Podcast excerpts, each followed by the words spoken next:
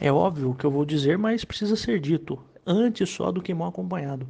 Se você está buscando um parceiro, um sócio, é melhor que você não tenha um sócio, que você trabalhe sozinho, que não tenha alguém para te ajudar, que no começo trabalhe sábado e domingo, feriado, até a noite e tal, do que você escolher um sócio errado. Eu digo isso porque infelizmente esse erro eu cometi é, e graças a Deus que eu consegui identificar logo esse erro e já cortei assim assim que eu percebi que aquilo não tinha futuro é, não, não, as coisas não são, por exemplo, igual um relacionamento que você às vezes, ah, erradamente em geral, né, pensa que ah, a pessoa vai melhorar. Não, a pessoa é aquilo que é. Tá? Um tigre nunca perde suas listras. Então, a pessoa, se ela não tem a tendência de ser responsável, se a pessoa tem a tendência de ser um irresponsável, um desleixado, um relaxado, uma pessoa preguiçosa, eu não quero isso para trabalhar comigo. Eu não quero uma pessoa que não leve a sério as coisas, que não tenha compromisso.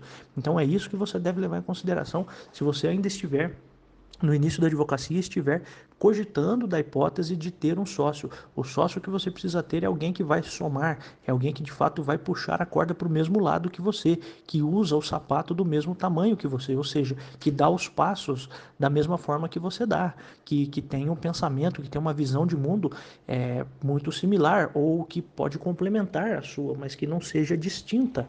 Então, é, não, não dá para você, por exemplo, ter um sócio e, e você, como advogado, você sabe que você precisa ter uma postura ativa de, de buscar, de prospectar clientes e o, e o sócio ficar no escritório jogando videogame, jogando jogos, vendo é, vídeos do YouTube e, e, sem fazer nada. Então é, é, muito importante que você leve isso, leve isso em consideração quando você for escolher um sócio, se é que você precisa de um sócio para ter um escritório Pense nisso. A pessoa está à minha altura, ah, e isso não significa que a pessoa não possa ter uma dificuldade ou outra, mas a pessoa demonstra, ela tem um aceno, ela, ela dá indicativos de que ela vai melhorar. Né? Então, por exemplo, é, eu, eu, eu, eu me recordo que uma vez eu ouvi uma uma história dizendo que é, uma pessoa foi é, perguntada para ela, ela estava trabalhando como coletora de lixo, se ela não se envergonhava daquilo.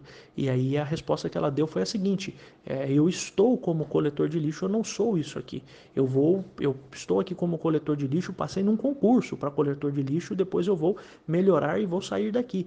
Então é essa postura que você é, precisa ter de encontrar no sócio, ainda que ele esteja numa posição, obviamente estou fazendo aqui a comparação do coletor de lixo, é apenas a título de exemplo, né?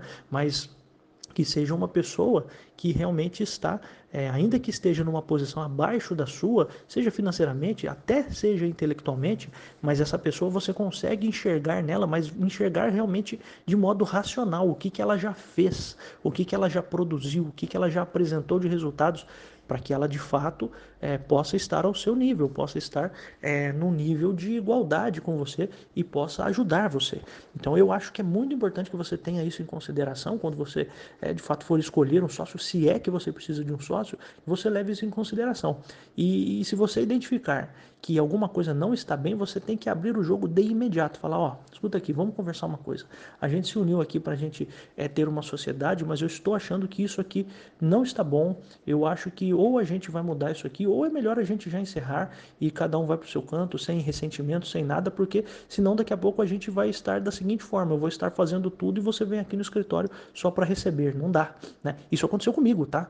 Então eu vou, vou estou falando uma, uma, uma coisa que eu vivi, que infelizmente isso aconteceu e nunca mais depois disso eu tive qualquer ideia, cogitei qualquer ideia de ter sócios, tá? Mas isso é de cada um né? E, e obviamente é, eu tenho uma pessoa que, que eu tenho uma parceria, que é, em algumas coisas ela me ajuda, mas nós não somos sócios e essa pessoa é ótima. Mas é, o, o, o que eu digo é o seguinte: para você ter um sócio realmente para dividir tudo, tudo, absolutamente tudo, igual um casamento, né, de dividir a mesma cama ou de dividir o mesmo escritório, dividir os lucros, dividir prejuízos, você precisa fazer uma boa escolha.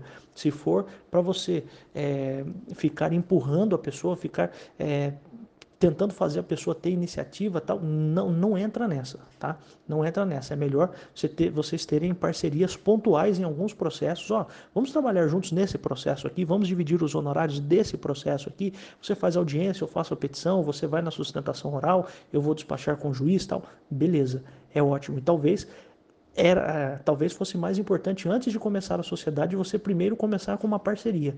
Então você escolhe algum colega para assumir algumas causas juntos e se der certo vocês se transformam em sócios para dividirem tudo lá na frente, tá? Então talvez seja uma, uma boa opção, mas assim é muito melhor é muito melhor você não ter sócios do que você ter sócios que são ruins, que te prejudicam, que são um, um atraso de vida.